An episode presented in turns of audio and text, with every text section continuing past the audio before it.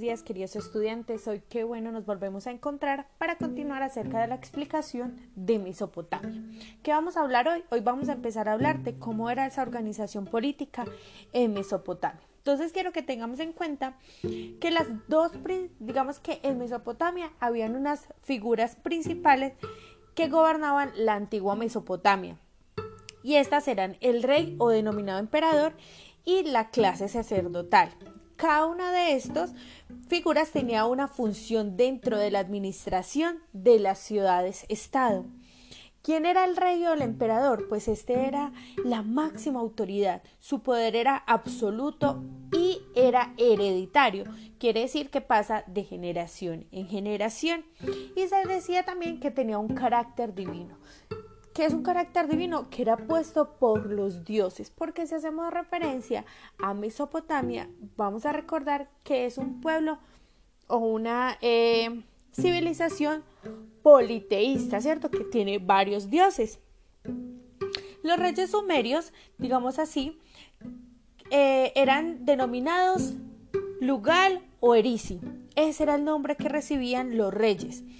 Y en un principio se dijo que también podían ser jefes militares, pero esto era de carácter temporal, porque ellos eran elegidos por los habitantes de la ciudad en ciertos momentos de guerra. Y una vez finalizaba la guerra, pues ellos dejaban su carácter militar y volvían a ejercer como reyes. Pero al transcurrir el tiempo, esto se volvió algo que fue hereditario. Entonces los cargos militares también se volvieron algo que iba a pasar de generación en generación. Y ahora hablamos de los sacerdotes. ¿Quiénes eran los sacerdotes? Pues ellos poseían casi que la misma importancia política que la figura del rey. Hacia el año 2300 gobernaron las ciudades sumerias en reemplazo del poder monárquico y su función fue fundamental, ya que eh, en ellos preservaban los cultos tradicionales y aunque también tuvieran, eh, digamos que por así decirlo, funciones administrativas, entonces ellos eran dedicados a generar los cultos tradicionales del pueblo, pero también tenían esas funciones administrativas dentro de las ciudades. Y en los templos, aparte de ser lugares de adoración, también servían para almacenar el grano de las cosechas y los depósitos de herramientas de cultivo. Por eso ellos tenían funciones administrativas. Además, digamos que los sacerdotes, además de los reyes y los sacerdotes, también estaban los satropas. Esas satropas eran, tenían una especie de poder político, los vamos a llamar satropas, a un tipo de gobernador. Estos generalmente eran escogidos por los miembros de la familia real y junto a ellos estaban los jefes militares que también estaban encargados de la protección de la región. Dentro de este, digamos, organización política también entonces nos vamos a encontrar con eh, toda la parte del ejército. Digamos que el ejército tenía que ser un compuesto por soldados totalmente eh, eficaces y tenían que ser diferentes de, diferentes orígenes, orígenes étnicos. Y aparte ellos eran llamados la Guardia Real, ¿cierto? Porque eran inmortales. A ellos se les decían que era un ejército totalmente inmortal.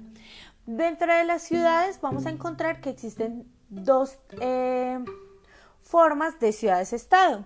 Entonces las ciudades jugaban un papel fundamental dentro de los pueblos mesopotámicos. Había una organización política y económica y dentro de ellas se construían los templos para adorar a los dioses. Recibían los tributos de las provincias y una de las ciudades más fundamentales que podemos destacar dentro de Mesopotamia es Babilonia. ¿Cómo funcionaban las ciudades-estado? Entonces, fueron las primeras organizaciones políticas de Mesopotamia.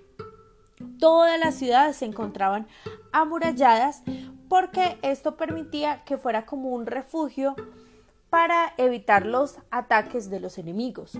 Y también las ciudades internamente poseían agua y huertas para resistir a las invasiones de los pueblos. En cada una de las ciudades se construía un edificio cuyo nombre recibe el nombre de Sigurat, que es el más importante de los templos que se hallan dentro de Mesopotamia. Y ahí se adoraba uno de los dioses más importantes, que es el dios Marduk. En este eh, parte de las ciudades-estado, entonces también vamos a ver que está gobernado por el rey, pero también por una clase eh, aristocrática, ¿cierto? Como un tipo de nobleza. Y con el tiempo, lo que va a pasar con las ciudades es que van a ser conquistadas y se van a unificar en un solo punto. A esto va a ser denominado un imperio porque van a tener un poder central. Ya no van a haber varios pueblos con diferentes reyes, sino que va a ser un solo pueblo con un solo rey, para así poder tener una capital central.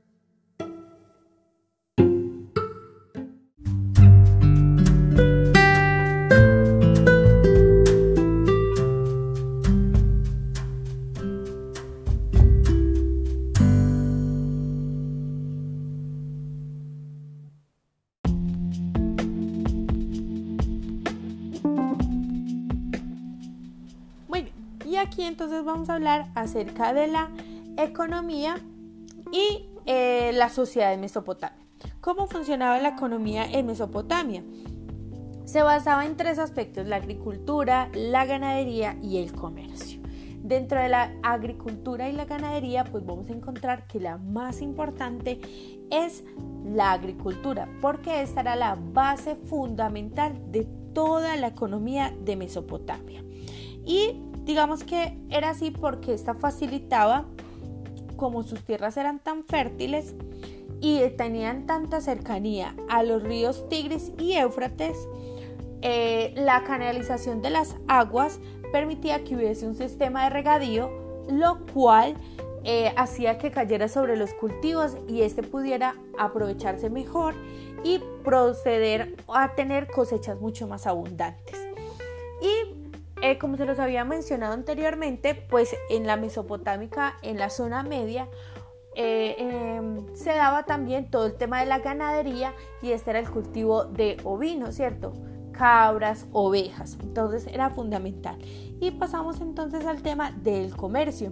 En un principio se realizaba por medio del el trueque, ¿sí? ¿Qué es el trueque? El intercambio de productos si los pueblos mesopotámicos tenían eh, algo y necesitaban algo de otro pueblo, lo que hacían era hacer un intercambio de productos.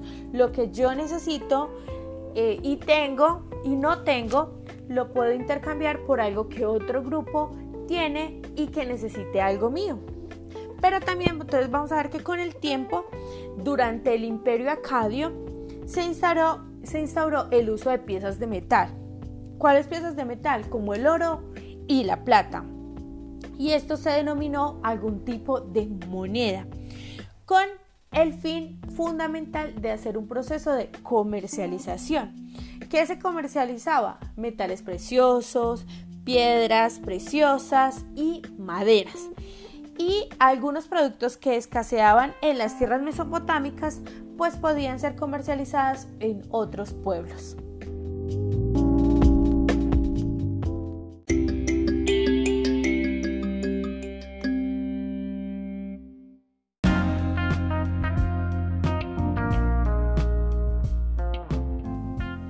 Y por último, entonces les voy a hablar de la organización social. ¿Cómo estaba compuesta esta organización social?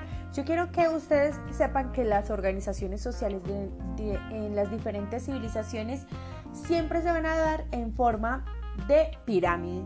¿sí? Estas organizaciones van desde la punta, que va a ser la persona más significativa, hasta la base de la, de la pirámide, que van a ser siempre los esclavos pero que eso tiene un significado muy importante ya que si no existiera esa base, pues no existiría el resto de las organizaciones o ni siquiera podríamos hablar de una organización jerarquizada. Entonces, En la punta de, nuestra pirámide vamos a tener a la nobleza.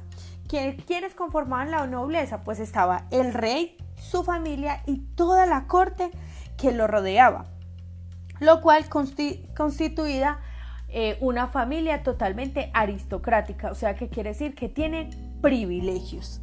Después vamos a encontrar a los sacerdotes. Digamos que la función fundamental de este grupo eh, social consistía en organizar y mantener todos los cultos religiosos. Ellos, ¿dónde vivían? Ellos vivían en los templos y administraban todas las tierras que les fueran asignadas. En el tercer rango vamos a tener a los funcionarios reales. Estos funcionarios reales se, eh, destacaban porque tenían totalmente conocimiento de la escritura y de las matemáticas. Algunos de ellos vivían dentro del Palacio Real y digamos que por así decirlo eran colaboradores con el gobierno del rey. Y ahora entonces como cuarta posición vamos a encontrar al pueblo. Este estaba eh, compuesto por artesanos, por comerciantes, por campesinos. Los campesinos, digamos que trabajaban por recibir un salario o recibir al menos una parte de las cosechas, mientras que los artesanos y los comerciales, ellos sí estaban obligados a pagar un tributo al templo y al rey. Y por último, en la quinta escala vamos a encontrar a los esclavos. Eran el grupo social muchísimo más bajo de todos y generalmente pues eran prisioneros de guerra que debían trabajar para el pueblo. Y es así como podemos dar como terminado todo el proceso de la civilización mesopotámica. Dentro de las diapositivas van a encontrar mucho más complemento de lo que les estoy contando. Espero tengan una feliz tarde y puedan guiarse eh, a con las diapositivas que les realicé. Un abrazo fraterno, Dios los bendiga.